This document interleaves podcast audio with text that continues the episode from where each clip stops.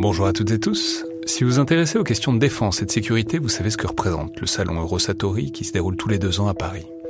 C'est cette année la 28e édition qui se tient du 17 au 21 juin prochain à Paris-Nord-Villepinte et Eurosatori, qui sponsorise cet épisode, sera comme à chaque fois le grand rendez-vous mondial de la défense et de la sécurité. Je veux juste dire, c'est un événement que je trouve très étonnant, assez fascinant. J'y suis allé pour la première fois il y a deux ans pour l'édition 2022. Et euh, vraiment, si vous vous demandez ce qui se fait dans le monde militaire et en matière de sécurité, c'est là qu'on peut voir les dernières tendances, depuis les plus grandes geekeries et les innovations du moment, jusqu'aux grands équipements du futur pour les armées et les forces de sécurité en France et dans le monde. Bref, si vous intéressez de près à ce monde-là, c'est le moment de vous inscrire pour ce qui sera la plus grande édition de l'histoire du salon, avec plus de 1900 exposants et 60 000 visiteurs, vous pouvez le faire en allant sur eurosatori.com.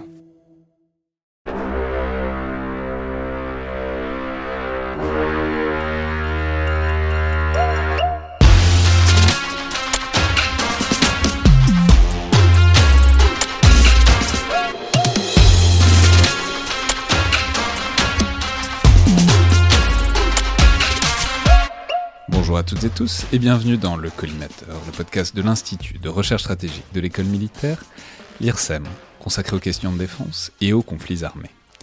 Je suis Alexandre Jublin et aujourd'hui pour parler de l'Iran, de son programme nucléaire et de ses relations avec la communauté internationale, j'ai le plaisir de recevoir Wendy Ramadan Alban, spécialiste de l'Iran, chercheuse associée au CETOBAC de l'EHESS, spécialiste notamment des négociations autour du programme nucléaire iranien sur lesquelles vous avez soutenu une thèse il y a quelques mois par ailleurs euh, chercheuse et déléguée au développement international et aux relations institutionnelles de l'IRSEM. Donc bonjour à vous, bienvenue dans le collimateur.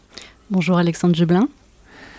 Alors, c'est évidemment une question qui est compliquée, cette question du nucléaire iranien, parce qu'elle est à la fois technique. Quand on parle de nucléaire, il y a des enjeux très techniques dans les programmes comme dans les sanctions qui, qui les ciblent et qui visent à les encadrer et puis aussi très diplomatique, puisque c'est un problème qui a évidemment été très structurant et presque emblématique de la politique étrangère de Donald Trump, qui a retiré les États-Unis euh, de l'accord autour du programme nucléaire iranien euh, qui datait de 2015 en 2018, même si euh, ce sont des discussions et des négociations qui ont repris en 2021. Surtout, bon, c'est une question qui est naturellement un peu passée au second plan depuis le début de la guerre en Ukraine, même si c'est évidemment un conflit qui a des conséquences dessus, parce que, on le verra, mais l'équilibre international dépendait assez largement d'une coopération entre la Russie et euh, les Occidentaux euh, sur euh, ces négociations autour du programme nucléaire iranien.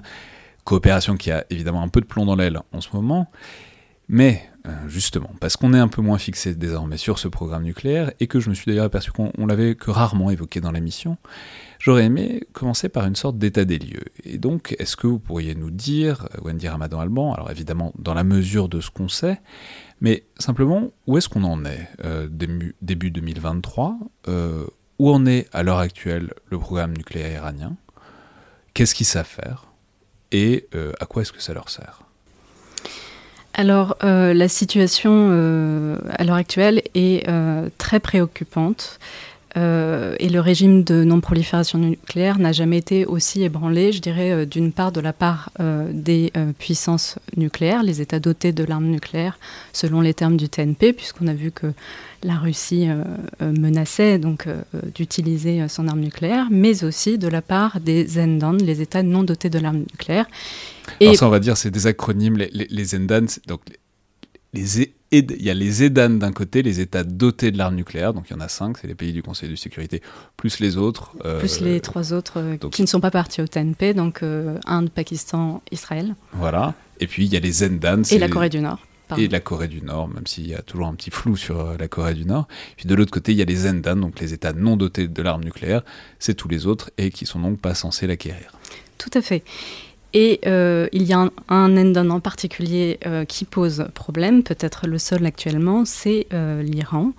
Et pour reprendre les déclarations de l'ancien sous-secrétaire d'État américain sous l'administration Obama, William Burns, cette semaine dans la presse, l'Iran n'a jamais été aussi proche de franchir ce qu'on appelle le seuil nucléaire, c'est-à-dire un taux d'enrichissement à 90%. Alors là, on commence à entrer dans le dur, dans la partie très technique. Donc, enrichissement de quoi? Parce qu'on sait qu'il donc il faut enrichir l'uranium, mais il y a aussi euh, le plutonium pour euh, directement faire des armes nucléaires. Donc voilà, de quoi est-ce qu'on parle? Et en tout cas, qu'est-ce que c'est quoi les installations en fait des Iraniens à l'heure actuelle quoi? Alors, euh, il y a effectivement deux voies pour fabriquer une bombe atomique, par distinction aux bombes à, hydrogène. Il y a la voie, par, la voie qui utilise en tout cas l'uranium enrichi en isotope fissile, c'est-à-dire l'isotope 235, et il y a la voie par euh, le plutonium, qui est tout à fait différente. Mais euh, ces deux euh, technologies relèvent des technologies nucléaires. Alors, en ce qui concerne l'Iran, l'Iran actuellement donc, euh, je le rappelle, donc n'a pas euh, de bombe euh, nucléaire, n'est pas encore en capacité de fabriquer une bombe nucléaire. Néanmoins, l'Iran a développé un programme nucléaire civil, du moins officiellement, depuis l'époque de la monarchie, donc de Mohamed Reza Pahlavi, et à l'époque en coopération avec les États-Unis. Donc, ils ont ce programme nucléaire, ils savent enrichir de l'uranium. c'est tout bête, mais est-ce qu'on est capable de faire la différence entre l'uranium euh, qui est utilisé pour des programmes euh, civils, que apparemment ils prétendent faire, et de l'uranium de qualité, euh, disons, pour faire des armes nucléaires? Alors c'est toute la difficulté des technologies duales, c'est-à-dire à usage à la fois civil et militaire. C'est qu'elle laisse une grande part à l'interprétation des intentions des acteurs, puisque un État peut tout à fait euh, utiliser euh, un uranium hautement enrichi euh, pour des fins civiles. Néanmoins, le seuil critique qui alerte la communauté internationale, c'est lorsqu'un État passe, enfin franchit le cap des 90%, c'est-à-dire que l'uranium naturel est enrichi en isotope fissile à hauteur de 90%. À ce moment-là, ça peut plus servir pour du civil ou ça peut toujours, mais c'est juste plus, plus soupçonneux? Alors, par le passé, euh, si je ne dis pas de bêtises, il était bien possible d'utiliser ce, cet uranium enrichi, à, hautement enrichi pour des fins civiles. Aujourd'hui, en tout cas, ça n'est plus le cas. Et euh, c'est la raison pour laquelle euh, je vous disais qu'aujourd'hui, donc le régime de non-prolifération est euh, fortement ébranlé, puisque l'AIEA a découvert. Donc l'Agence internationale pour l'énergie atomique, on, va en reparler, mais c'est un peu le gendarme de qui a, des, qui a du nucléaire et, ce qu'ils en font. Tout à fait. Euh, L'AIEA a euh, procédé à des inspections dans le cadre de la coopération de l'Iran avec l'IEA, qui n'a rien à voir avec les négociations sur le nucléaire iranien, euh, fin janvier, et l'agence Bloomberg a fuité dans la presse. le fait que de l'uranium enrichi à 84% avait été découvert euh, ce à quoi a répondu euh, euh, l'Organisation de l'énergie atomique iranienne que l'Iran n'avait pas d'activité d'enrichissement à ce taux-là. Officiellement, l'Iran enrichit à 60% aujourd'hui, ce qui est déjà énorme, mais qui donc est loin des 90% qui est le, seuil nucléaire. Et c'est la raison pour laquelle le Conseil des gouverneurs de l'AIEA, qui va se réunir le 6 mars, euh, va devoir euh, trancher euh, cette question et l'ensemble des observateurs, en tout cas, attend le rapport du directeur général Raphaël Grossi sur la question. Mais alors c'est tout bête, mais comment est-ce que... On va reparler évidemment des inspections, etc. Mais comment est-ce que l'AIEA peut voir s'il y a de l'uranium à 84% quelque... Enfin, je, je... Comment ça se passe quoi C'est une très bonne question. Alors, à mon niveau technique, euh, l'AIEA s'est doté euh, de nouveaux outils euh, pour pouvoir surveiller les activités nucléaires déclarées et potentiellement déceler des, programmes clandestins. Alors, l'AIEA procède à des échantillonnages, hein, tout simplement des sols, et à des inspections surprises sur les sites déclarés, ce qui peut lui permettre ensuite, après analyse, de déceler. Euh, Donc un jour, il y, a des, des agents de l'AIEA qui débarquent dans une centrale, euh, enfin dans un site euh, d'enrichissement iranien, qui prennent des éprouvettes et qui ensuite les analysent, quoi. Tout à fait. Et alors, ok. Et justement, quel, quel site Enfin, je sais, à une époque, on a beaucoup parlé de la, du site de Natanz, qui était un, site d'enrichissement particulier, qui est célèbre pour avoir été aussi en, en, termes de cybersécurité, parce que c'est un site qui avait été infecté dans les années 2000 par le virus Stuxnet, qui ensuite s'était répandu partout dans le monde euh, qui avait fait euh, dévisser en quelque sorte les centrifugeuses. Alors simplement pour avoir euh, toujours dans cette espèce de tour d'horizon, Qu'est-ce que est-ce que l'Iran en a beaucoup des sites? Est-ce qu'ils sont secrets, modérément secrets, déclarés, etc. Enfin, ils font où est-ce qu'ils font ça et comment est-ce qu'ils le font? Alors sur les alors sur les sites euh, déclarés en tout cas, euh, il y a euh, l'usine d'enrichissement à Natanz et l'usine d'enrichissement de Ferdo qui est construite sous une montagne pour des raisons de défense passive assez évidentes. C'est-à-dire typiquement, ce sera un petit peu plus difficile à bombarder pour euh, Israël, par exemple, ou, les États-Unis. Exactement. C'est dans cet esprit-là que le site a été construit. Donc, ils ont ces deux sites-là. Et concrètement, donc à ce stade, euh, en, supposant qu'ils veulent faire un, un outil, enfin une bombe nucléaire, enfin une bombe atomique, euh, qu'est-ce qu'il leur reste euh, à faire? Enfin, C'est-à-dire, ils en sont où dans un processus d'acquisition de l'arme nucléaire? Alors, euh, il faut, pour fabriquer une bombe, une quantité significative de, matériel nucléaire enrichi, que certains experts estiment à environ 40, 40 kilos d'uranium enrichi à 60%.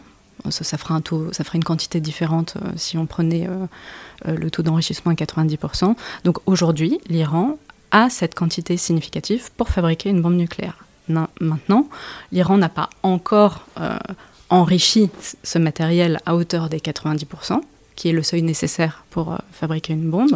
Ils ont la quantité nécessaire à 60%, ensuite il faut savoir s'ils vont les transformer en uranium enrichi à 90%, parce que c'est ça qui permettrait la bombe. Tout à fait, c'est tout à fait nécessaire. Ensuite, une fois qu'on a ce matériel, ce n'est que le combustible de la bombe. Donc il faudrait euh, procéder à euh, son arsenalisation. Euh, ce qui supposerait donc de la mettre sur un vecteur. Alors, en ce qui concerne l'Iran, on pense évidemment à son programme de missiles balistiques et de croisière. Euh, et euh, cela supposerait en tout cas de, travailler sur une, miniaturisation euh, de la bombe pour la mettre sur ce vecteur.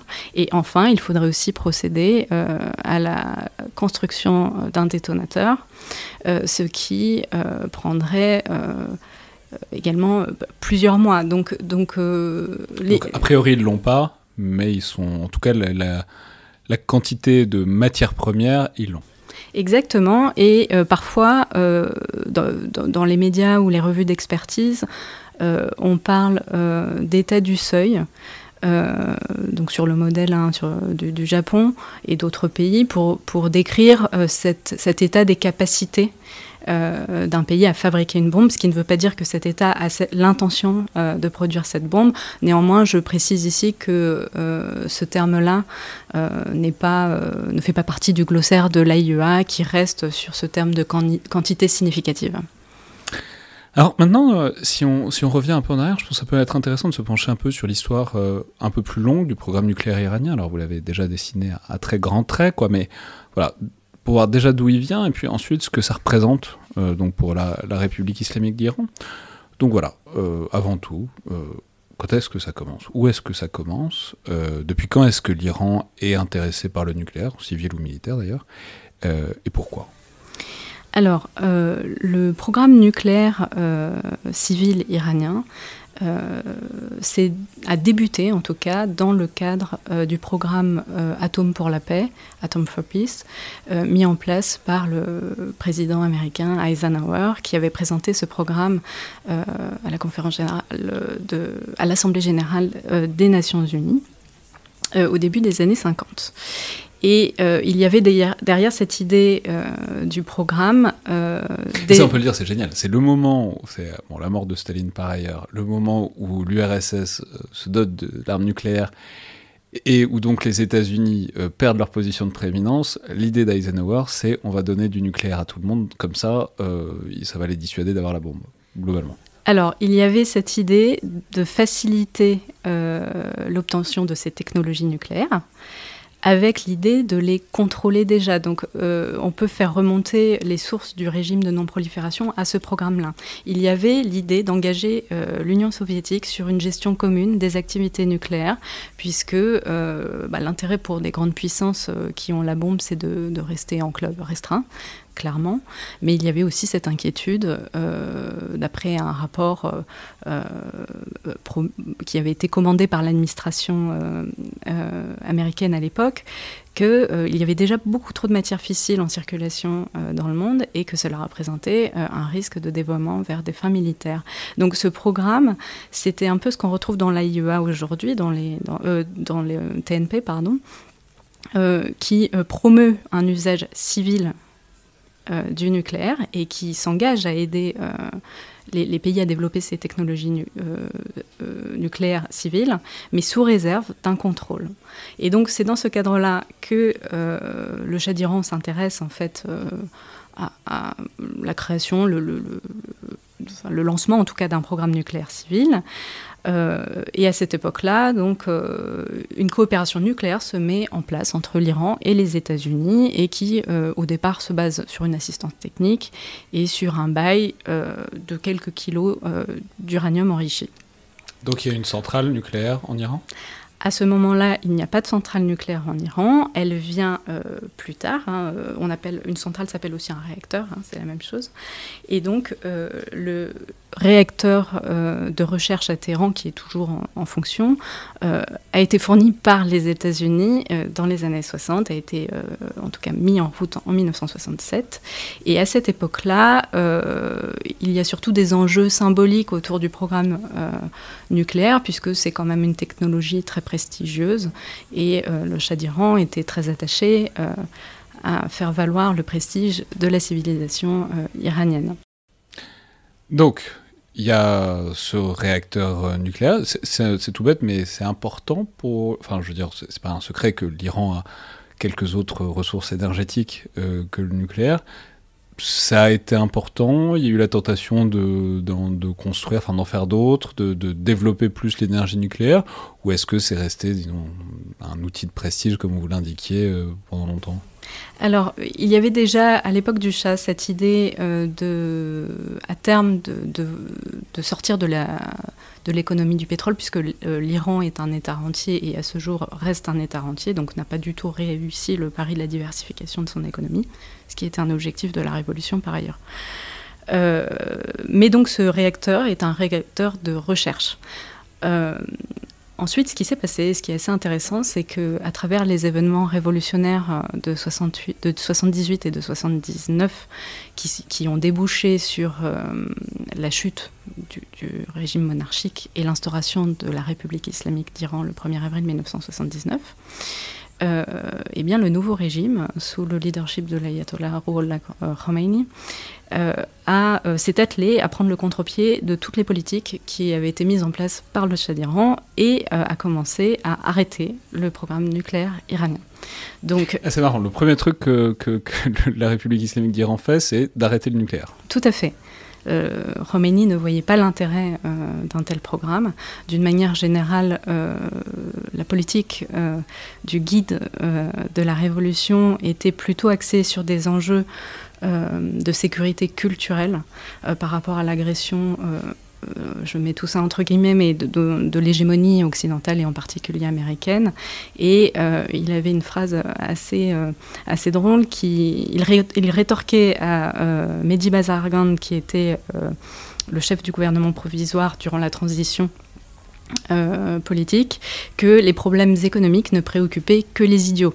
Donc c'est pour vous dire que le programme nucléaire euh, pour euh, n'avait que peu d'intérêt et il a été relancé dans les années 90 par la tendance centriste qui est incarnée par Hassan Rouhani, donc un modéré, hein, et dans une optique très clairement économique. Euh, ensuite, il y a eu aussi, euh, euh, en tout cas c'est ce que l'on retient de, des, services de renseignement américain, il y a eu une tentative, il y a eu un programme de militarisation du nucléaire iranien qui a été lancé pendant la guerre Iran-Irak qui s'est déroulée entre 1980 et 1988.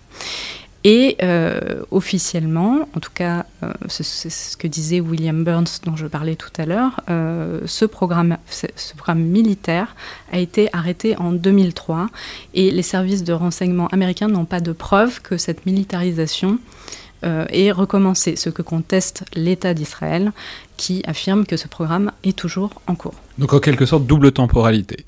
Pendant la guerre Iran-Irak, dont on sait ou on ne sait pas, mais que c'était une guerre qui été quand même très existentielle pour euh, un pays et l'autre, extrêmement meurtrière par ailleurs. Ah il y a un vrai truc très sacrificiel en Iran autour euh, des martyrs de la guerre Iran-Irak. bon, c'est très important. Mais donc à ce moment-là, il tente une militarisation qui, bon, apparemment n'aboutit pas. Donc ça, c'est une première voie, et de l'autre, il y a une autre voie qui apparaît dans les années 90. Paradoxalement, on va y revenir, mais c'est intéressant sur la politique iranienne. C'est pas les extrémistes, c'est les centristes qui veulent, eux, euh, faire cette diversification énergétique dont vous parliez, donc ils essayent de relancer le réacteur nucléaire, mais civil, quoi. Tout à fait. Alors, la militarisation euh, a été arrêtée en 2003 parce que euh, c'est précisément l'année où commence la crise du nucléaire iranien. Et bah alors c'est intéressant, on va en parler. Donc bon, c'est une chronologie, je ne sais pas à quel point on s'en souvient, mais c'est en 2003, il y a comment ça des, accusations de la part de, de l'AIEA envers l'Iran, c'est-à-dire l'idée que cette grande agence internationale de l'énergie atomique euh, accuse l'Iran justement de, faire euh, un programme militaire et du coup ils auraient arrêté à cause de ça, c'est ça, l'idée? Euh, non, ce qui se passe en 2003, ce qui génère la crise, en réalité, c'est la révélation que fait Monsieur Jafar Zadeh, qui est un opposant au régime islamique, qui appartient au Moudjahidine du peuple. qui est le, groupe d'opposition le plus organisé à l'étranger, mais qui a très très peu de soutien en Iran. Ali Reza Zadeh révèle en août 2002 euh, l'existence de deux sites nucléaires euh, non déclarés à l'AIEA. Alors, quels sont ces sites? Il y a l'usine d'enrichissement de Natanz, qui est en construction, et il y a euh, le réacteur à eau lourde dont on n'a pas encore parlé d'Arak, qui est une construction purement nationale. et ces révélations sèment le doute sur les intentions réelles euh, du programme nucléaire iranien. Alors je précise d'emblée que l'Iran n'était pas tenu au regard de ses engagements auprès de l'AIEA dans le cadre de ses accords de garantie généralisée, de déclarer l'existence euh, de la centrale euh, à eau lourde à Arak. En revanche, elle était tout à fait tenue de déclarer la construction de son usine d'enrichissement à Natanz. Alors ça, parce qu'on peut le préciser, mais faut dire que, enfin, c'est en filigrane depuis tout à l'heure, mais l'Iran est quand même tenu, en fait, au principe du traité de non-prolifération. C'est-à-dire, le, quoi qu'il arrive, on, reparlera des négociations, etc., de ce qu'on impose ou pas aux Iraniens, ce qu'ils acceptent ou pas. Mais d'une manière générale, le cadre dans lequel est l'Iran depuis les années 60, c'est toujours le traité de non-prolifération. Donc en fait, ils sont toujours déjà pas censé doter de l'arme nucléaire, mais même euh, avec le traité de non-prolifération, il y a un certain nombre d'obligations, notamment de déclarer typiquement euh, les centrales comme celle de Natanz. Tout à fait. Alors, euh, alors l'Iran est un membre fondateur du traité de non-prolifération, euh, qui euh, qui est le traité cadre du régime de non-prolifération, donc entré en vigueur en 1970. Et à ce jour, l'Iran n'est jamais sorti du traité, contrairement à la Corée du Nord, qui s'était retirée du traité en 2003 et avait procédé à son premier essai nucléaire en 2006. Euh, et à ce titre, comme vous l'avez rappelé, euh, l'Iran, euh, comment ça se passe très concrètement C'est assez simple. En réalité, l'AIEA est garante de la bonne application du TNP par les NDON, les États non dotés de l'arme nucléaire, et par les EDON, les États dotés de l'arme nucléaire, qui sont partis au traité. Et pour ce faire, l'AIEA met en place des accords euh, bilatéral avec chacun des États. Et euh, les NDON, comme l'Iran, sont obligés de souscrire à un accord de garantie généralisé avec l'AIEA et qui fixe le cadre de la mission de l'AIEA dans le pays concerné. Et à ce titre, l'Iran, comme tous les Andon partis au TNP, a des obligations envers l'AIEA. Et donc ceci n'a rien à voir avec euh, ce qui a été décidé plus tard dans le cadre de l'accord multilatéral de Vienne signé en 2015. D'accord, donc si, on reprend à ce stade-là, donc en 2002-2003, donc l'Iran se fait choper, quoi, on peut le dire comme ça, euh, à avoir des sites, en tout cas au moins un site qui n'était pas censé avoir, celui de Natanz.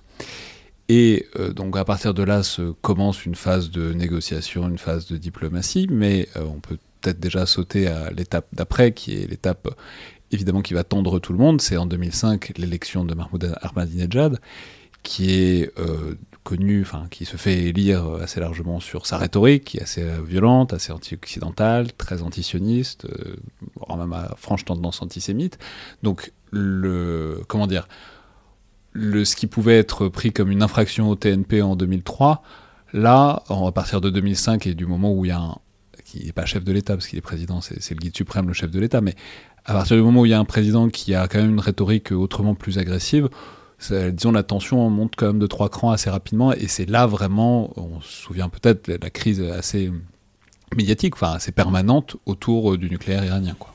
Oui, tout à fait. Euh, en réalité, euh, ce qui s'est passé, c'est qu'il y a eu une sécurisation du programme euh, nucléaire iranien qui est allé crescendo. C'est-à-dire que ce programme, ce n'est pas euh, récent. Sécurisation, c'est intéressant. C'est un concept de, théorie politique, enfin de science politique, qui dit de. Enfin, en gros, c'est la tendance, la capacité à faire de certains problèmes qui ne sont pas nécessairement des problèmes de sécurité. C'est-à-dire, typiquement, voilà, ça, c'était un problème de diplomatie, de technologie, etc eh ben, la sécurisation, ça veut dire bah, le nucléaire iranien d'un coup devient un problème de sécurité pour euh, l'ensemble du monde, globalement. Exactement. Et euh, c'est très intéressant de voir que euh, l'administration Clinton accusait déjà l'Iran de vouloir se doter, enfin, d'avoir un programme militaire. Et pour autant, à cette époque-là, donc cela n'avait pas généré une saisine par l'AIEA du dossier nucléaire iranien et euh, ensuite euh, une saisine par le Conseil de sécurité euh, de l'ONU en février 2006. Et c'est une question de contexte, quoi. C'est une question aussi de la manière dont le les faits peuvent être les mêmes, mais c'est la manière dont on gère le problème et dont on l'intègre, une manière d'en parler, quoi, un discours un discours et une interprétation des intentions qui est toujours très euh, compliquée dans le cadre des technologies duales. Et si vous permettez, je voudrais juste préciser, avant de, passer à la période Ahmadinejad, euh, sur euh, le fait que euh, en 2002-2003, le, dossier nucléaire iranien en Iran est géré par l'Organisation de l'énergie atomique iranienne, qui est dirigée par un réformiste, hein, d'ailleurs, c'est M. Arazadeh. Et il y a une certaine déconnexion entre le ministère des Affaires étrangères iranien à l'époque et cette organisation. Et, pour le dire euh, très simplement, euh, M. Directeur de l'OUAI, considère que la question du nucléaire est une question technique et scientifique et, euh, la gère comme un dossier technique comme un autre. Ce à quoi répond le ministère des Affaires étrangères sous l'administration du réformiste Khatami que non, il y a une politisation très évidente et que l'Iran risquerait de se retrouver dans un scénario à l'irakienne. Et donc il y a ce conflit intérieur au départ. C'est quoi un scénario à l'irakienne? Euh, invasion militaire. On est en 2003, euh, l'Irak vient de se faire, euh, le régime de Saddam Hussein vient de se faire renverser, et les réformistes alors qui dirigent l'administration à cette époque ont très peur que les États-Unis saisissent la question des révélations pour également intervenir militairement en Iran. Et donc il y a tout un conflit en interne sur l'importance à accorder aux réactions de la communauté internationale à la suite des révélations en 2002. Et euh, ce qui va sonner le glas de tout ça et euh, euh, mettre à l'agenda le dossier nucléaire en Iran, en tout cas au niveau de, de la vie politique, c'est la première résolution. promulguée par l'AIEA le 12 septembre 2003 et qui va marquer le début de cette crise du nucléaire iranien puisque l'AIEA se saisit de la question.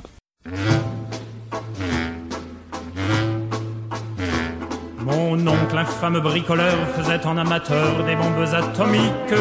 Sans avoir jamais rien appris, c'était un vrai génie, question travaux pratiques. Il s'enfermait toute la journée au fond de son atelier pour faire ses expériences. Et le soir, il rentrait chez nous et nous mettait en transe en nous racontant tout. Pour fabriquer une bombe à mes enfants, croyez-moi, c'est vraiment de la tarte. La question du détonateur se résout en un quart d'heure, c'est de celle qu'on écarte.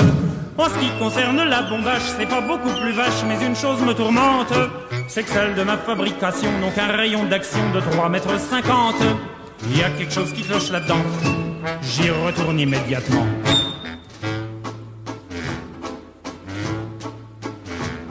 Il a bossé pendant des jours, tâchant avec amour d'améliorer le modèle. Quand il déjeunait avec nous, il dévorait d'un coup sa soupe au vermicelle. On voyait à son air féroce qu'il tombait sur un os, mais on n'osait rien dire. Et puis un soir pendant leur repas, la tonton qui soupire et qui s'écrit comme ça. À mesure que je deviens vieux, je m'en aperçois mieux, j'ai le cerveau qui flanche. Soyons sérieux, disons le mot, c'est même plus un cerveau, c'est comme de la sauce blanche.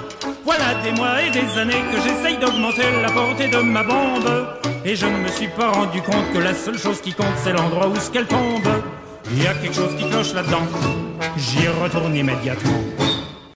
Alors, pour revenir un peu à la chronologie et en fait à partir du moment Ahmadinejad, du coup, qu'est-ce que ça va, comment est-ce que ça va évoluer? Donc Ahmadinejad reste plusieurs années au pouvoir, jusqu'en 2013, je crois, donc de 2005 à 2013.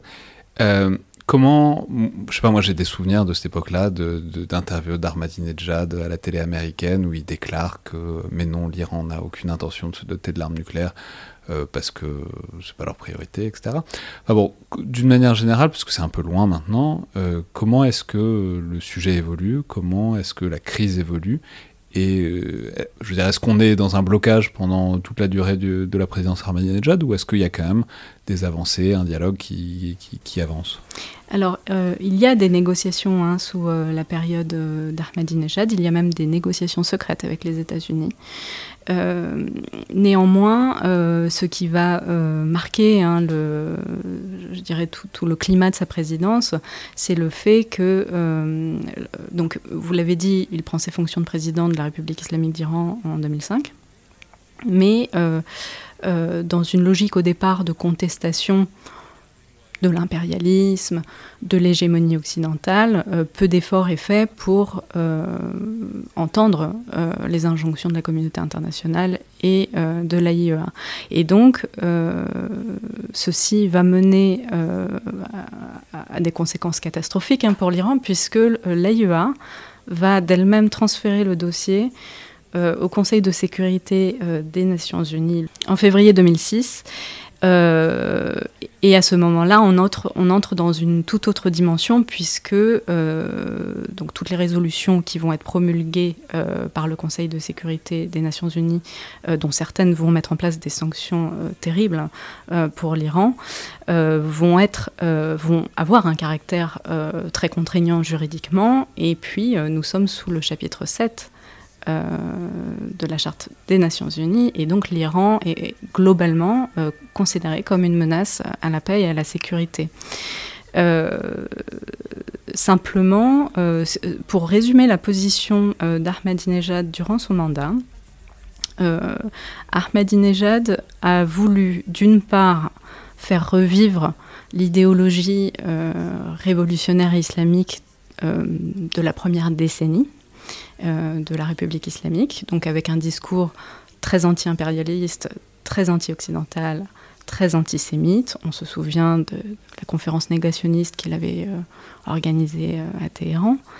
Mais dans le même temps, il ne va pas se poser comme un opposant à la tenue de négociations. Simplement, ce qu'il ne va pas vraiment saisir à cette époque, c'est le fait que l'Iran n'est pas en mesure de poser ses conditions dans la négociation. Et euh, Ahmadinejad va refuser toutes les mesures de confiance euh, qui avaient été mises en place par l'administration précédente pour prouver la, bonne foi la, euh, de, l'Iran. Alors, quelles, étaient ces mesures de confiance? L'application volontaire du protocole additionnel, qui a été, je le rappelle, signé en 2003, mais non ratifié par le Majlis. Donc le Majlis, c'est le, le Parlement iranien Exactement.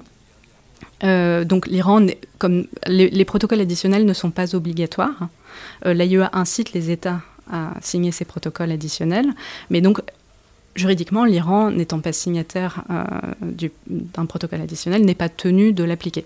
Néanmoins, donc, euh, le leadership de, Rouhani à l'époque, puisque c'est lui qui est en charge, qui est le négociateur en charge euh, des négociations sur le nucléaire iranien sous l'administration réformiste de Khatami, met en place ce type de mesures de confiance. Donc, en gros, c'est faire du zèle pour montrer qu'on est sérieux pour les négociations. Ahmadinejad dit on fera pas de zèle avec moi. Euh, sans percevoir qu'il n'a pas, c'est pas lui qui a le, plus de levier de, négociation, puisque euh, il y a quand même des sanctions internationales qui vont s'abattre assez rapidement sur l'Iran. Exactement, et euh, c'est intéressant de voir.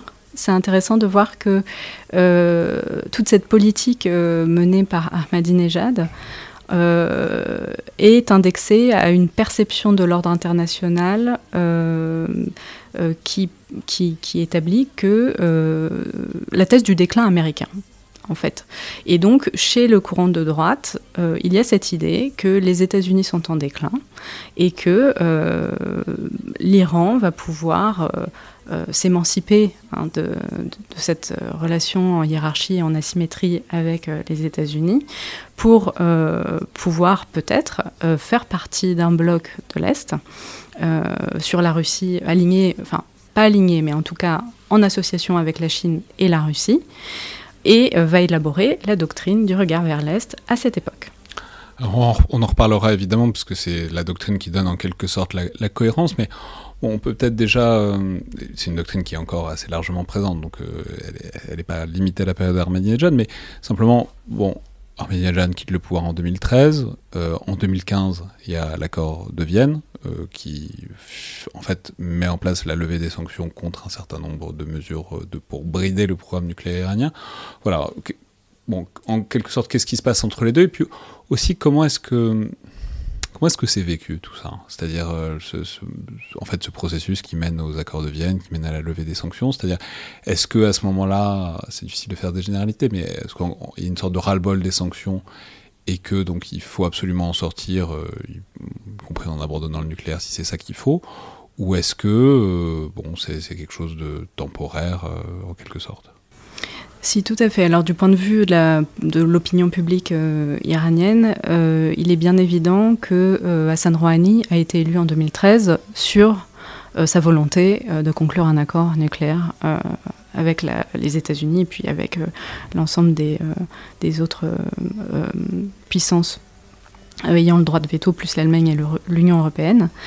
Le deuxième mandat d'Ahmadinejad a été catastrophique sur le plan économique et à ce titre, il a failli, il a failli se faire destituer par le Parlement, par le Majles, à plusieurs reprises, puisqu'ils ont cette procédure euh, qui s'appelle l'ISTISA et qui permet euh, de, convoquer euh, le président, de lui demander de rendre des comptes et éventuellement de le destituer. Donc ça n'a pas abouti, mais c'est pour vous montrer que Ahmadinejad, y compris au sein du courant de la droite auquel il appartient, le terme persan c'est Usul Garayan, euh, a été euh, marginalisé euh, par son propre courant.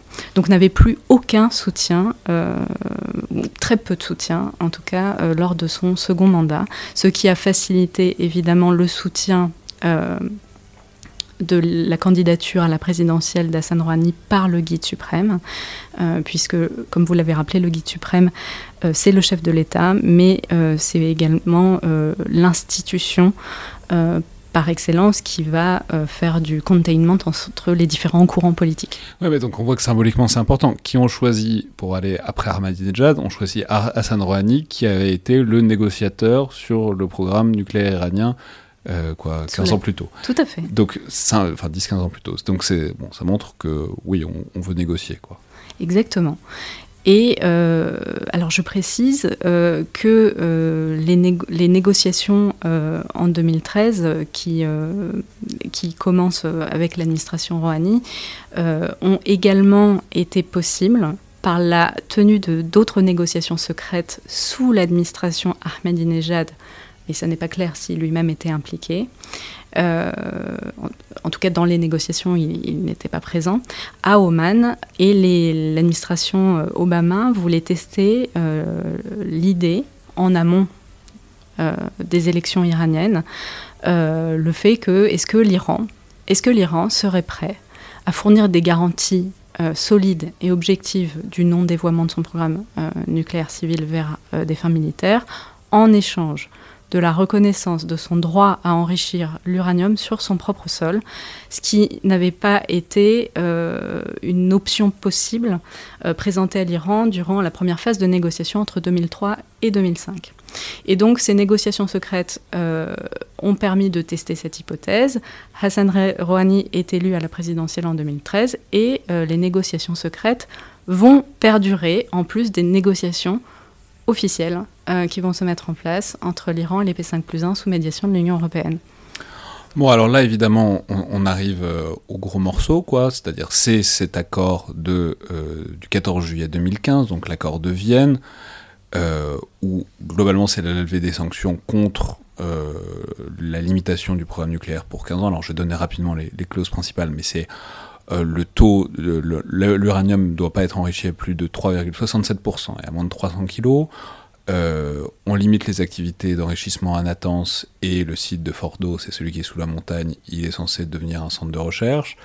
Renoncement à la filière en eau lourde, alors ça on n'en a pas parlé, mais c'est une filière qui globalement peut servir pour le civil comme pour le nucléaire.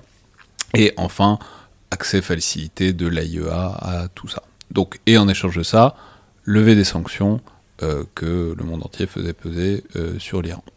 Donc là, tout va bien, c'est super, euh, tout le monde euh, a ce qu'il veut, mais évidemment, ensuite, euh, il faut peut-être parler un, peu du chapitre suivant, parce qu'évidemment, là, on est en 2015, qu'est-ce qui se passe un peu plus d'un an plus tard? C'est évidemment l'arrivée de Donald Trump au pouvoir, qui en fait, je l'ai dit au début, mais un truc très marquant, très symbolique de son mandat, de ne pas croire l'Iran, de se retirer, alors ça prend un peu de temps, mais c'est finalement effectif en 2018.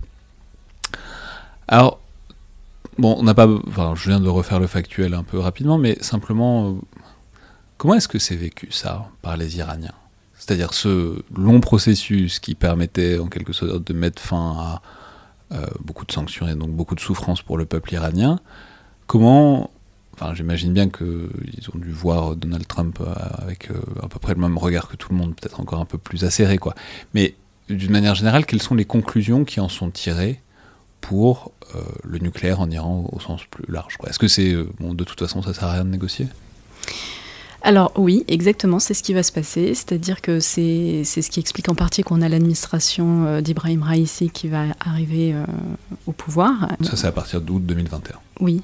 En 2018, le retrait de Donald Trump discrédite complètement la tendance modérée en Iran, c'est-à-dire le parti, euh, le courant de la gauche, les réformistes, et euh, le courant centriste, qui est incarné par euh, Hassan Rouhani dans l'héritage de Ali Akbar Rafsanjani.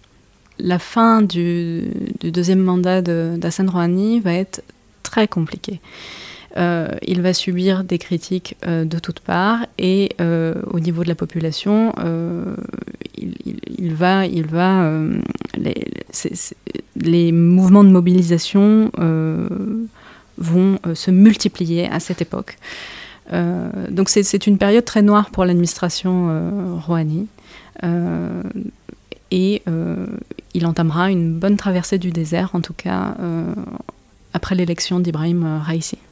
Mais ça, simplement, est-ce que est-ce que, c'est difficile de savoir, mais est-ce qu'il y a une euh, légitimité quand même dans tout le bénéfice du doute de la terre à Donald Trump? Donald Trump était pas le seul. Il y avait des faucons dans l'administration américaine, et pas que dans l'administration américaine. Il y en a aussi en Israël, il y en a aussi même euh, en France, euh, et, enfin dans les pays occidentaux, qui avaient tendance à considérer que l'Iran ment euh, que l'Iran euh, joue un double jeu, que l'Iran par ailleurs est une force déstabilisatrice dans la région à plein de points de vue et que du coup il faut pas coopérer, il faut euh, combattre en quelque sorte pied à pied. Voilà, est-ce que donc c'était le grand argumentaire qui était derrière Donald Trump et puis plus largement les forces qui étaient plus ou moins sur la, même position. Est-ce que qu'est-ce qu'on peut dire, disons, de cette idée que même avec les négociations, même avec les accords, il y avait une sorte de double jeu malgré tout iranien qui euh, n'était pas en quelque sorte sincèrement dans le processus de négociation, disons de coopération internationale alors ça, c'est vraiment la vision américaine et israélienne, puisque l'AIEA avait bien garanti, euh, à la suite de la conclusion de l'accord, que l'Iran respectait ses engagements dans le cadre euh, non seulement de ces accords de garantie généralisée, mais euh, plus encore de l'accord multilatéral de Vienne. Je crois qu'il faut bien comprendre que, c'est ce qu'on disait tout à l'heure, au regard de la sécurisation du programme nucléaire iranien, c'est que, au-delà du programme nucléaire iranien, je crois que c'est l'identité du régime euh, qui a été euh, perçue comme une menace à la sécurité. Il faut rappeler que les États-Unis et l'Iran ont rompu leurs euh, relations diplomatiques à la suite de la prise d'otage de 52 membres de l'ambassade américaine à Téhéran le 4 novembre 1979 et que ces relations diplomatiques n'ont à ce jour pas été rétablies.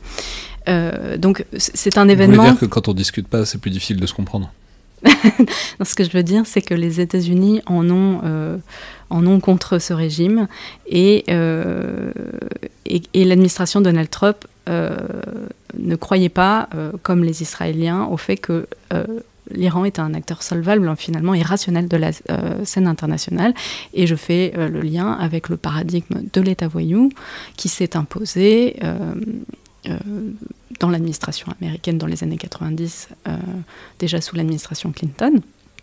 Euh, à travers son conseiller à la sécurité nationale Anthony Lake, qui a fondé une doctrine de politique étrangère sur une distinction entre les États qui étaient rationnels et les États qui ne l'étaient pas, et l'Iran en faisait partie. L'Iran, la Corée du Nord, la Libye, euh, et l'Irak. Mais au début des années 2000, euh, je crois que dans ce petit groupe des États signés voyous, eh bien, l'Iran a remporté la Palme d'Or. Euh, pourquoi? Parce que la Libye, que j'ai oublié de mentionner, a normalisé ses relations avec les États-Unis et a laissé tomber son programme nucléaire. L'Irak, la question a été réglée avec la question de l'invasion. Et la Corée du Nord, qui est dans une situation également très tendue avec euh, les États-Unis, eh bien, euh, c'est quand même vu euh, attribuer une politique d'engagement limité et non pas de containment comme l'Iran a pu subir, en tout cas de la part des États-Unis. Donc il est bien évident que la perception... La Corée du Nord est un sujet moins important, en tout cas moins direct que l'Iran. quoi. Euh, moins important, je ne sais pas, mais en tout cas, euh, ne génère pas euh, les mêmes inquiétudes. Et, je crois qu'il faut aussi parler de la situation régionale, puisque Israël est très inquiet à l'idée, évidemment, que l'Iran se dote de l'arme atomique. et que l'État d'Israël, en tout cas, fait, fait, beaucoup de lobbying aussi pour, pour, sur cette question. Non, mais alors, du coup, si on passe en fait, la question, c'est la, situation actuelle. Donc, c'est des négociations qui ont repris avec l'arrivée de Joe Biden au pouvoir, qui ont eu un coup d'arrêt, notamment avec le début de la guerre en Ukraine, même si techniquement, elles, elles, existent encore, mais on va voir qu'il y a quand même des obstacles à ce qu'elles aboutissent vraiment. Mais simplement pour rester une seconde sur euh, ce que vous connaissez bien, c'est-à-dire et qui est peut-être l'angle qu'on couvre le moins, c'est l'arène politique iranienne en fait, parce que peut-être parce que c'est un régime qui est compliqué, qu'on a du mal à appréhender, parce qu'il y a un mix politico-religieux avec le guide suprême, etc. Enfin, c'est difficile d'un point de vue occidental de vraiment bien comprendre l'équilibre des pouvoirs au sein de, la République islamique d'Iran. Mais du coup, à, l'heure actuelle, maintenant, voilà, qu'est-ce que ça représente dans le paysage politique iranien cette question du nucléaire? Est-ce que c'est un vrai désir de se doter d'un nucléaire civil ou militaire mais voilà, largement répandu dans l'ensemble de l'échiquier politique, que ce soit pour des questions de sécurité ou des questions de prestige. Ou est-ce que c'est euh, vu comme un moyen de négociation, un moyen de pression, voire un moyen, une garantie en quelque sorte d'avoir des leviers face à l'Occident? Voilà. Globalement, comment est-ce que en Iran, dans, la politique iranienne, on réfléchit à cette question euh, du nucléaire? Alors, Aujourd'hui, euh, je dirais que peut-être en dehors du parti de, gauche, enfin du courant de, gauche, euh, les réformistes, euh, il y a un consensus autour de la légitimité pour l'Iran de se doter d'un programme nucléaire à des fins économiques. je rappelle que le nucléaire comme combustible ne permet pas simplement de produire de l'électricité, mais également des radioéléments pour le médical. Et pour cela, il faut enrichir son uranium à 20%. Euh, donc euh, c'est très présent dans les éléments de langage euh, des élites politiques que l'Iran souhaite être indépendante dans la production de son combustible nucléaire. Je rappelle que l'Iran a une centrale nucléaire à Boucher, hein, donc, et, prévoit, et prévoirait en tout cas d'en construire d'autres si c'était possible, pour produire de l'électricité, diversifier son économie qui est, comme je l'ai dit, rentière, et euh, de ce point de vue-là, l'embargo sur le pétrole et l'ensemble des sanctions a un effet catastrophique euh, sur euh, le développement du pays. Donc c'est un objectif de premier plan pour une grande partie des élites. Pour parler des réformistes, les réformistes ont toujours eu... Ça, c'est la gauche C'est la gauche, c'est la gauche, c'est le courant de la gauche iranienne. les réformistes ont toujours, dès le départ, proposé euh, de faire de grandes concessions sur, euh, sur le programme nucléaire iranien, puisque pour eux, c'était beaucoup plus important de se réintégrer à l'arène internationale. Néanmoins, ce n'est pas la position des, ni des centristes, ni euh, du courant de, de, droite. Est-ce qu'il y en a qui disent qu'ils veulent un nucléaire militaire? Alors non, c'est-à-dire que si c'est le cas, ça n'est clairement pas assumé puisque ça aurait des conséquences dramatiques, puisque Israël n'acceptera jamais euh, euh, cet état des lieux. Donc euh, faire ce genre de déclaration exposerait le pays à des frappes très claires. Enfin, le pays se fait, les sites se font déjà frapper, mais de manière très indirecte, sur une ampleur assez petite. Mais c'est-à-dire par des frappes aériennes? De drones. Enfin, l'Israël a, a, tout un programme pour ralentir le programme nucléaire iranien, euh, donc euh, attaques de drones, cyberattaques, assassinats ciblés des scientifiques nucléaires iraniens qui, euh, je le rappelle, s'étaient arrêtés en 2012 sous administration Obama, par Israël, je veux dire, et qui ont repris en 2020 avec l'assassinat dont on a beaucoup parlé de Mohsen Fakhrizadeh, qui s'est fait assassiner en novembre 2020. donc, euh, bien sûr que non, euh, les élites ne diront jamais explicitement euh, qu'elles veulent développer un programme militaire, en tout cas pas tant qu'elles sont engagés euh, au TNP. C'est-à-dire que... Oui, parce que rappelons-le, de toute façon, ils n'ont pas le droit. Mais bon, il pourrait y avoir un, parti euh, d'allumé quelque part qui, dit qu'il veut s'en retirer, ça pourrait exister. Alors, il y a des gens en Iran qui aujourd'hui euh, ne disent pas explicite. Alors, on peut se retirer du TNP, ce qui est évidemment très louche, mais ce n'est pas exactement la même chose que de dire que le pays veut se doter d'une arme nucléaire. la question de rester dans le TNP ou pas est une question question très ancienne qui a été débattue au sein du Conseil suprême de sécurité nationale iranien, qui est euh, l'instance exécutive phare pour traiter des questions de sécurité et de politique étrangère en Iran. Et euh, il a été décidé, euh, au moment où le TNP a été prolongé de manière indéfinie en 1995, que si l'Iran se retirait à ce moment-là du TNP, ça enverrait une image tout à fait négative sur les intentions réelles euh, supposé pacifique de l'Iran. Euh, c'est un débat qui revient de manière très récurrente, euh, puisque récemment, au moment où il y a eu ces débats au sein de l'Union européenne pour classer les gardiens de la révolution sur la liste des organisations terroristes, de l'Union européenne, le ministre des Affaires étrangères iranien, Hossein Amir Abdollahian, a menacé euh, que si euh, l'Union européenne classait les gardiens de la révolution euh, sur, la liste terroriste de l'Union européenne, eh bien l'Iran se retirerait du TNP. Alors ici, on voit clairement que c'est un argument, c'est un levier, de négociation. Mais il y a en dehors du, du ministre des Affaires étrangères, il y a réellement des gens en Iran qui sont aujourd'hui très minoritaires, euh, mais qui ont aujourd'hui le pouvoir, et notamment euh, au Parlement euh, iranien, qui est le parlement le plus à l'extrême droite qui est connu, la République islamique d'Iran, qui, qui, a été élu en 2020 et qui va courir jusqu'en 2024.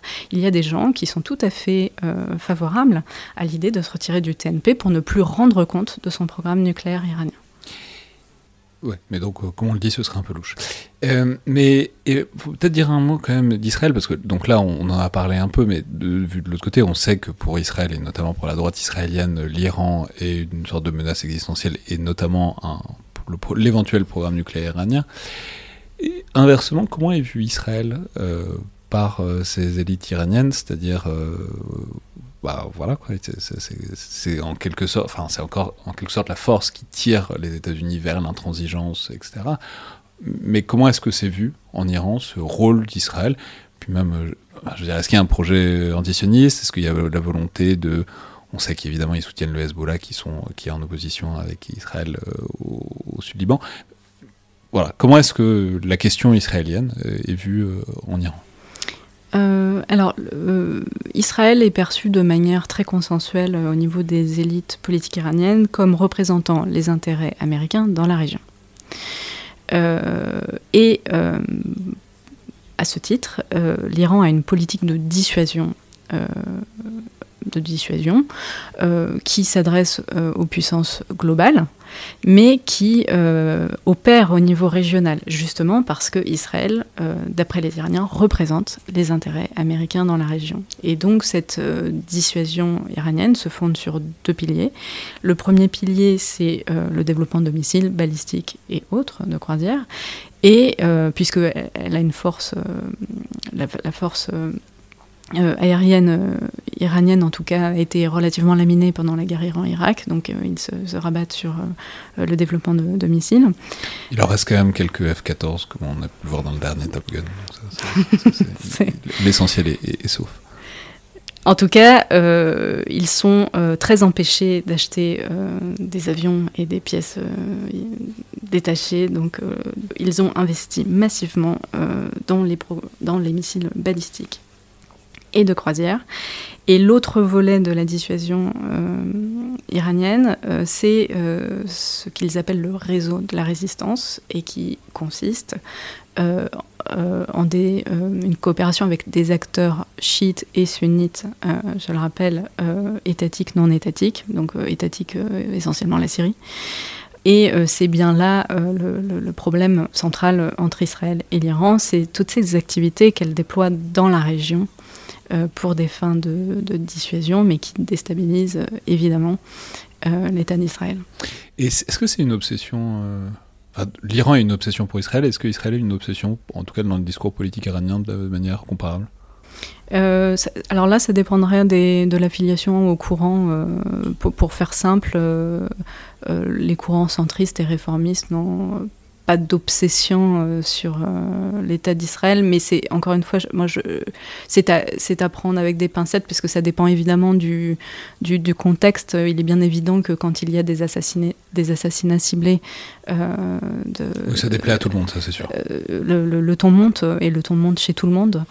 maintenant, le, le, discours de la révolution islamique le soutien à la cause palestinienne euh, est tout à fait central chez les personnes les plus à droite du spectre politique iranien, euh, alors que c'est vu plutôt comme, une, comme juste un moyen de dissuasion. Le réseau de la résistance est vu comme un moyen de la dissuasion euh, pour des gens comme Hassan Rouhani, et c'est vu comme un idéal euh, révolutionnaire et islamique par euh, les gens qui sont des gens qui sont beaucoup plus à droite euh, du spectre politique iranien.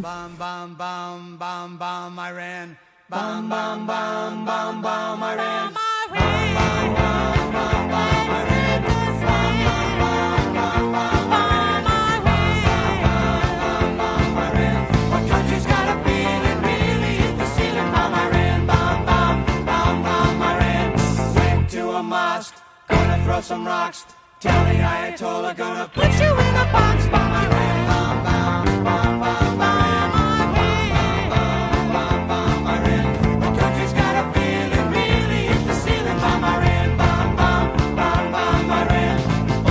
Sam's getting pretty hot. Time to turn Iran into a parking lot by my ram. Bum,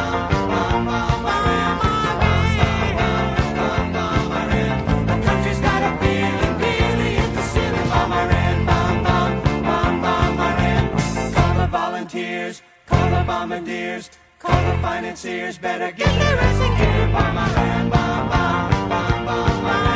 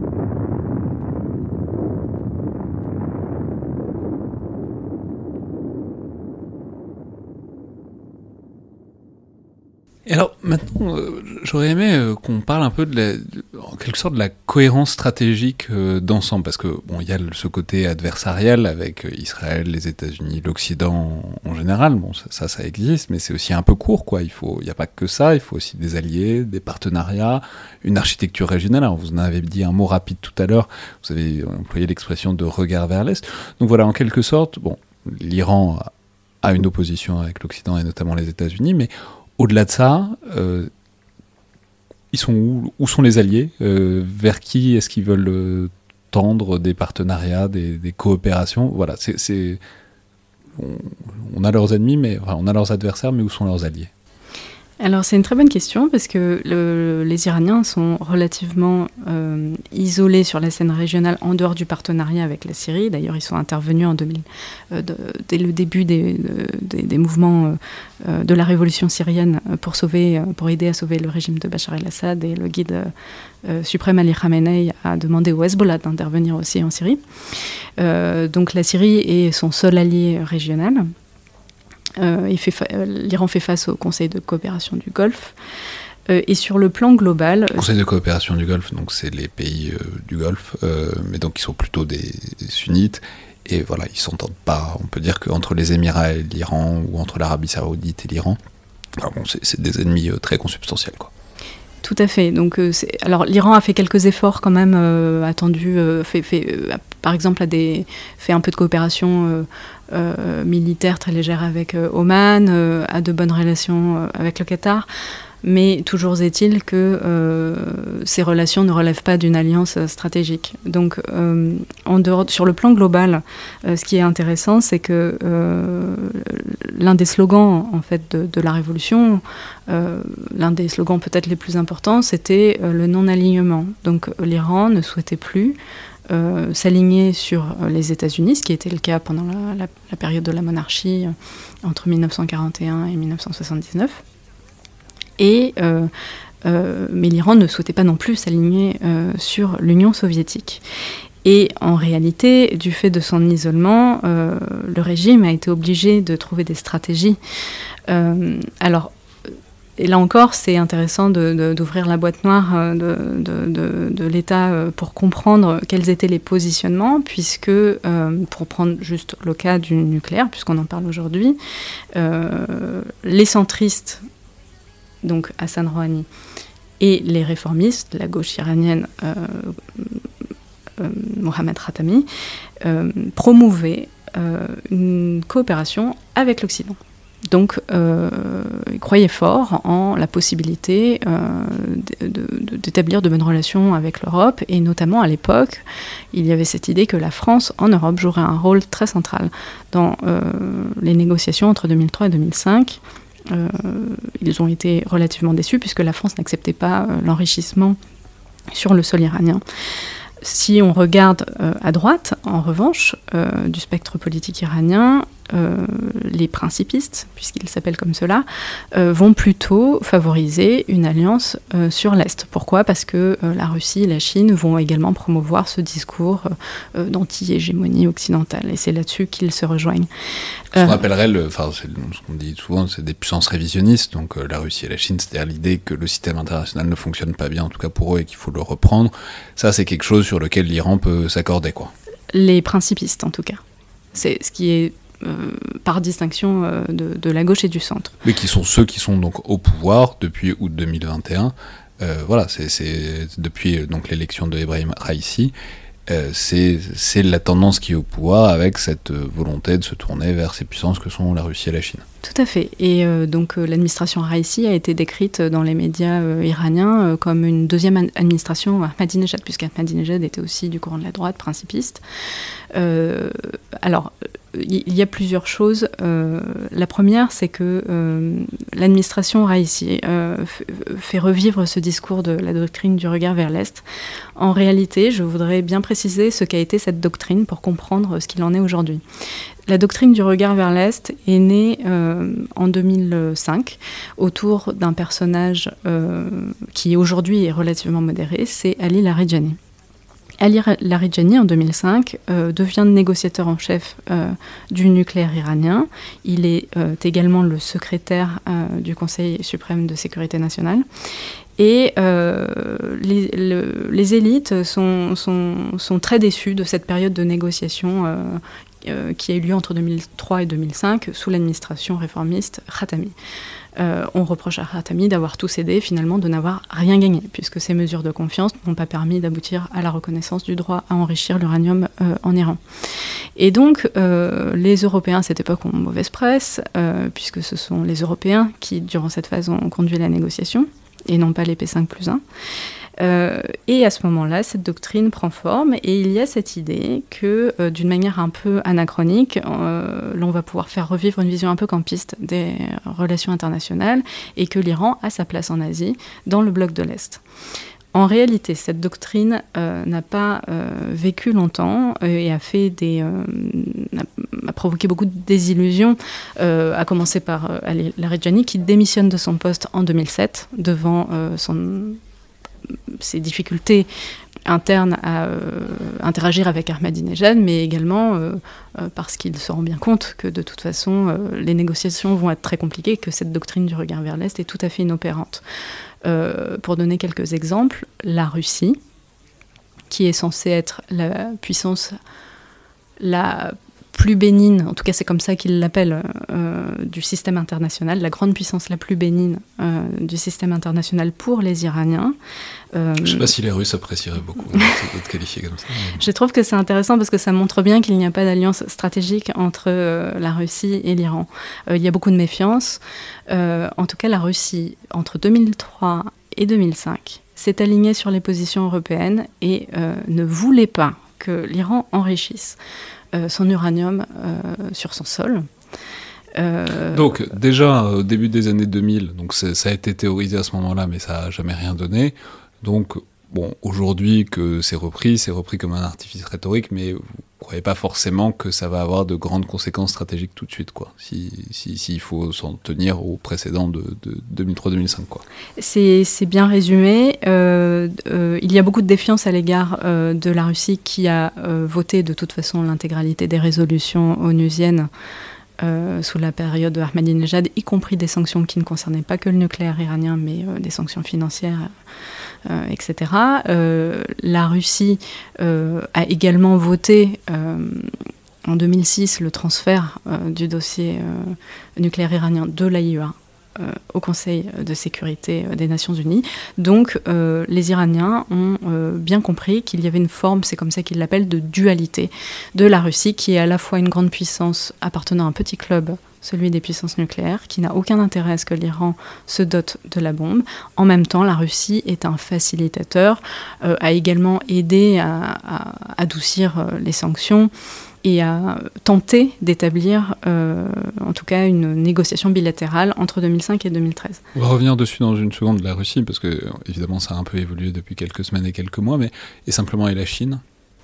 Alors, la Chine euh, s'est globalement euh, alignée euh, sur les positions russes et la Chine avait moins d'intérêt. Enfin, disons que les Iraniens regardaient beaucoup plus vers la Russie comme potentiel partenaire stratégique. La Chine était, vécue, était vue euh, comme le partenaire économique. Donc, sur les questions euh, nucléaires, euh, l'Iran avait beaucoup plus à faire avec la Russie puisque l'Iran savait que de toute façon la Chine s'alignerait certainement sur les positions russes. Pour rebondir sur la rhétorique de la doctrine du regard vers l'Est, elle a été remobilisée un peu avant euh, l'administration Rouhani, durant le deuxième mandat d'Hassan Rouhani, qui s'est, euh, comme je l'ai dit tout à l'heure, très très mal passé euh, à la suite du retrait unilatéral des États-Unis de l'accord multilatéral de Vienne.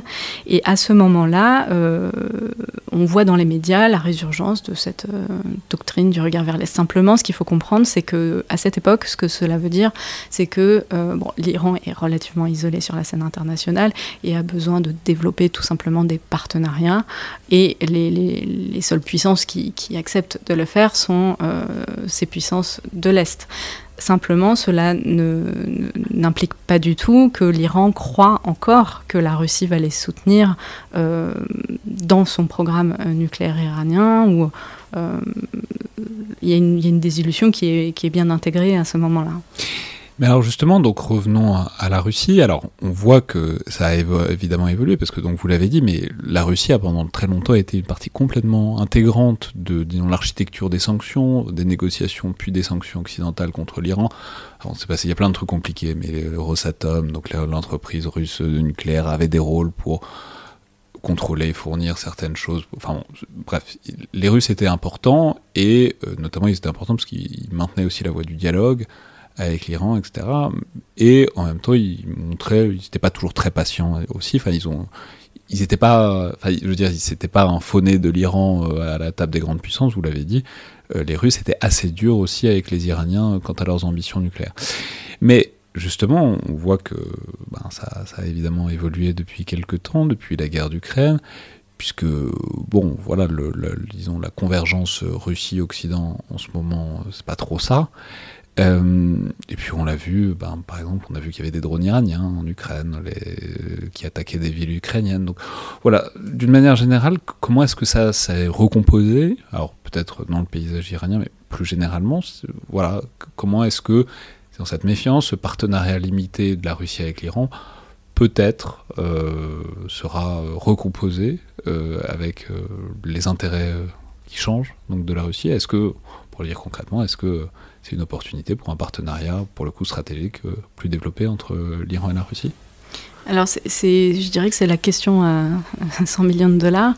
Euh, il est certainement trop tôt pour tirer des, conclusions sur la recomposition des alliances. Né- néanmoins, il y a quelques euh, signes.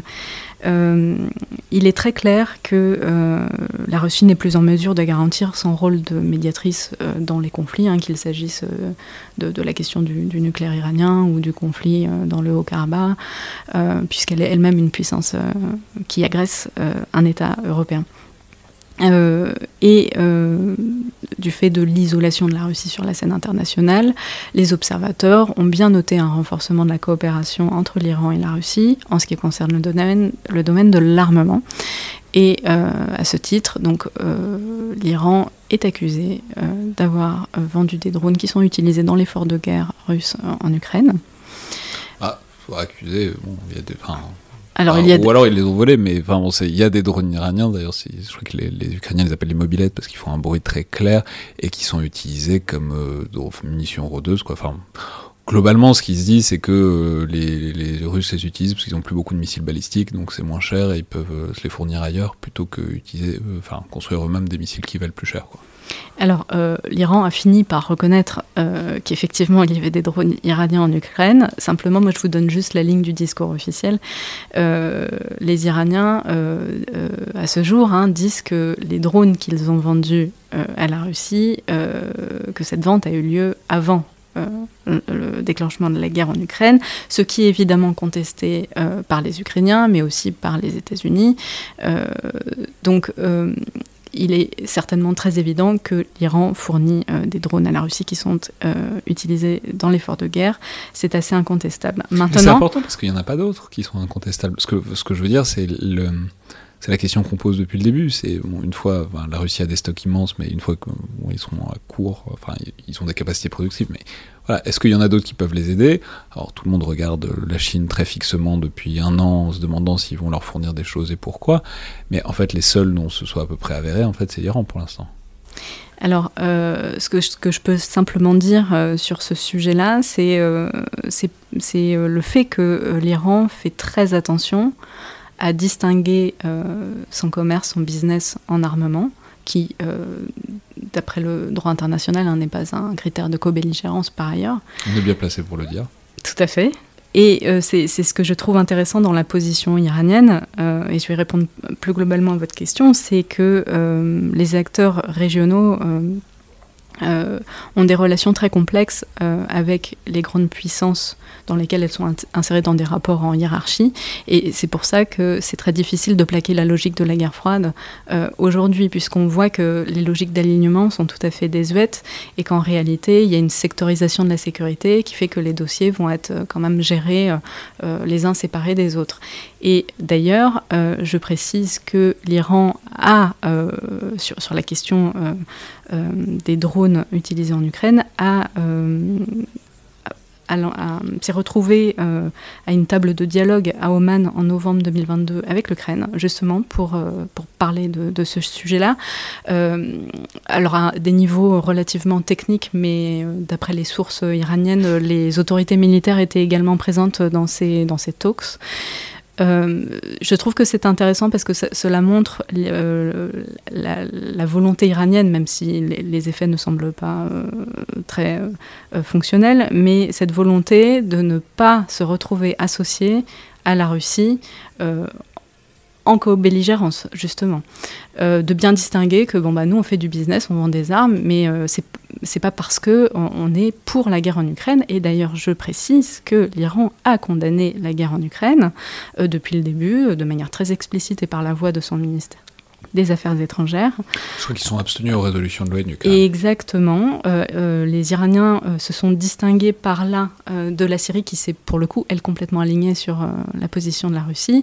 Et l'Iran a communiqué sur cette abstention. C'est-à-dire qu'elle elle essaye de, de- évidemment d'y mettre un sens. Et elle a communiqué en disant que l'Iran était la seule puissance du Moyen-Orient à avoir une position neutre sur le conflit. Donc elle a beau jeu le faire bien évidemment, mais c'est intéressant parce que cela montre les freins qu'il pourrait y avoir à euh, une alliance stratégique avec euh, la Russie. Donc tous ces éléments, euh, de mon point de vue, me font prendre avec des pincettes ce rapprochement qui est tout à fait compréhensible du fait de l'isolation des deux pays respectifs. Et que une alliance stratégique me semble très improbable.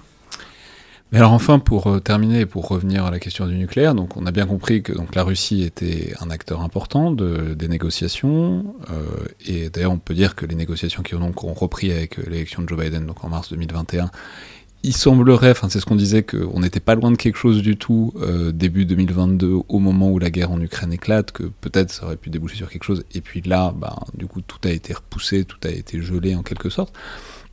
Bon voilà, où est-ce qu'on en est à l'heure actuelle Est-ce que ça peut avancer même sans la Russie dans ce rôle euh, constructif? Et euh, accessoirement, enfin, quelles sont les intentions de, de ce, de cette nouvelle administration? Mais bon, il y a l'administration et puis au-delà, il y a le guide suprême sur, euh, voilà, est-ce qu'il y a, est-ce y a vraiment la volonté de poursuivre dans ces négociations? Et, puis au- au- au-delà de ça, quoi, qu'est-ce qu'il faut regarder, qu'est-ce qu'il faut surveiller dans les mois qui viennent euh, sur l'avancée de, ces discussions Ce qui est intéressant, c'est que euh, en Iran, en tout cas, le, centre de pouvoir s'est déplacé au Parlement, ce qui est tout à fait euh, inédit sur la question du nucléaire. C'est-à-dire que jusqu'en euh, 2020, euh, la question du nucléaire iranien était gérée par les, instances exécutives, à commencer par le Conseil suprême de sécurité nationale dont j'ai parlé tout à l'heure.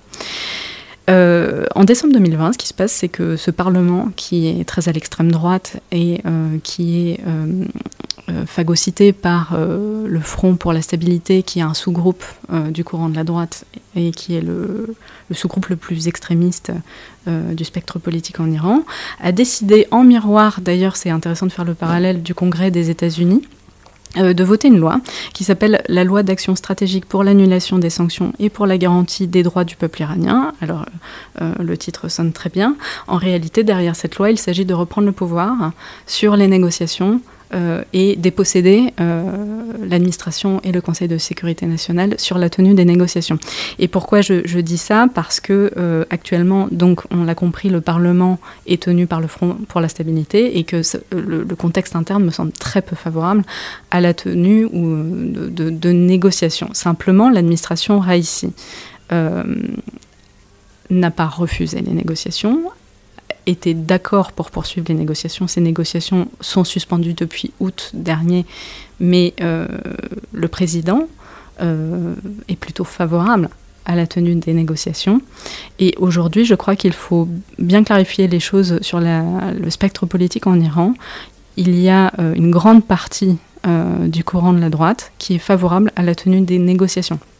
Simplement, il faudra sans doute attendre le prochain Parlement, euh, les prochaines élections parlementaires en février 2024, euh, pour pouvoir euh, changer la donne.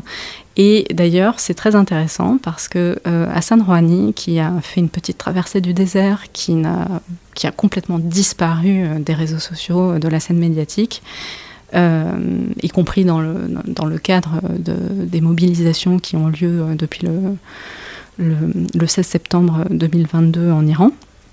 Euh, Je, veux dire, on n'a on n'a pas parlé de ces protestations, enfin, elles n'ont pas grand-chose à voir directement avec le nucléaire iranien. Enfin, évidemment, c'est un facteur d'instabilité pour le régime, etc. Il, y a- peut y avoir des retours de bâtons sécuritaires, et, enfin, ça, fait partie de l'équation.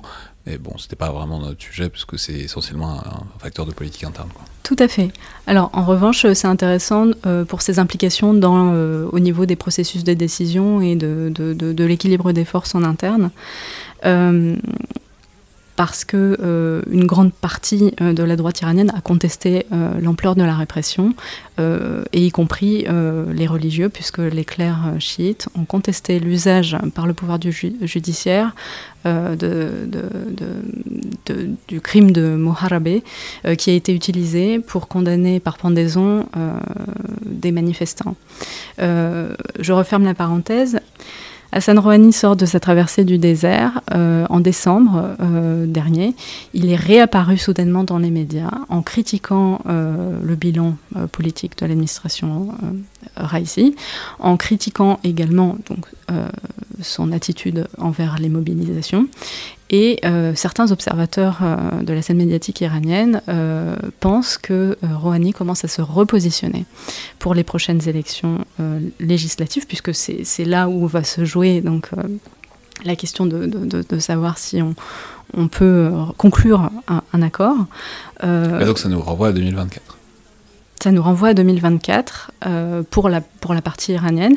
Et euh, de manière très similaire, euh, le Congrès américain a repris la main sur l'administration en 2015 en votant la loi INARA qui faisait que l'administration était tenue euh, de, présenter en tout cas n'importe quel deal, même pas de traité international, hein, n'importe quel deal sur le programme euh, nucléaire iranien euh, de- devait être approuvé en tout cas par le Congrès. Alors c'est un peu complexe, mais le président peut toujours poser son veto. Néanmoins, si les deux tiers du Congrès sont contre la politique du président, eh bien, le Congrès est en mesure, en tout cas, d'annuler euh, un éventuel deal. Donc, c'est un problème qui est en train de devenir parlementaire, et plus il est parlementaire, plus euh, ça risque de menacer l'issue de négociations, avec cette idée que on négocie mieux à 50 qu'à 5000. Quoi, Exactement. C'est exactement ça. Alors c'est- très peu optimiste pour l'avenir des négociations. Néanmoins... euh. Mais d'autant bah, pendant ce temps-là, l'Iran continue à enrichir de l'uranium. Exactement, exactement. Et donc On peut-être revient qu'à un peu au début, mais c'est. mais à un autre niveau, puisque au début l'Iran euh, en plus le, temps 2003, passe, plus le temps passe et plus ils ont de stock euh, d'uranium à 60%, voire plus, et plus euh, éventuellement la discussion à la fin, en 2024, voire après, euh, elle va devenir différente. Quoi. Exactement. Donc en 2003, on, on est sur un euh, test hein, à 3,5%, et puis pour des, des, des questions de, de, recherche. Euh, Aujourd'hui, on est sur un enrichissement à 60%, voire on attend les conclusions du rapport euh, euh, du directeur général de l'AIEA le 6 mars, mais voire à 80%, ce qui est contesté évidemment par les Iraniens. Je, pense qu'un facteur qui, qui, pourrait quand même faire revenir tout le monde à la table, c'est peut-être le risque d'escalade sans précédent qu'il y a au niveau régional, puisque bon, Israël, notamment enfin, avec son, son, ancien gouvernement, mais également avec le, son Premier ministre actuel, Benjamin Netanyahou, qui est revenu au pouvoir, sont partisans euh, d'une ligne dure, d'une ligne militaire. Euh, Naftali Bennett euh, a évoqué un changement de doctrine. Euh, a évoqué l'idée que c'est la doctrine de la pieuvre, hein, c'est l'idée qu'il ne faut pas simplement frapper l'Iran euh, par ses tentacules, donc son réseau de la résistance, mais le frapper à la tête. Et euh, donc ils ont repris les assassinats ciblés en 2020, mais pas seulement contre les scientifiques, c'est-à-dire que Israël a assassiné à Téhéran des membres des gardiens de la Révolution. Euh, et euh, les événements de janvier-février euh, témoignent euh, d'une escalade notoire entre euh, Israël et l'Iran. Et euh, je crois que c'est très difficile pour l'administration Biden aujourd'hui de faire en sorte que, euh, de, de, de, de, contenir cette escalade, en tout cas. Merci beaucoup, Wendy Ramadan-Alban. Merci à vous. Et euh, évidemment, on va suivre tout ça dans les jours, les semaines et les mois qui viennent, euh, notamment les, les conclusions qu'on n'a pas encore à, au moment où on enregistre ce podcast, donc du rapport des gouverneurs de l'AIEA. Oui, tout à fait. C'était donc le collimateur, euh, le podcast de l'Institut de recherche stratégique de l'école militaire. Je vous rappelle que toutes les remarques et commentaires sont les bienvenus par mail ou sur les réseaux sociaux d'IRSEM, tout comme euh, notes et appréciations sur euh, notamment les outils d'Apple Podcast ou de SoundCloud. Merci à toutes et tous et à la prochaine fois.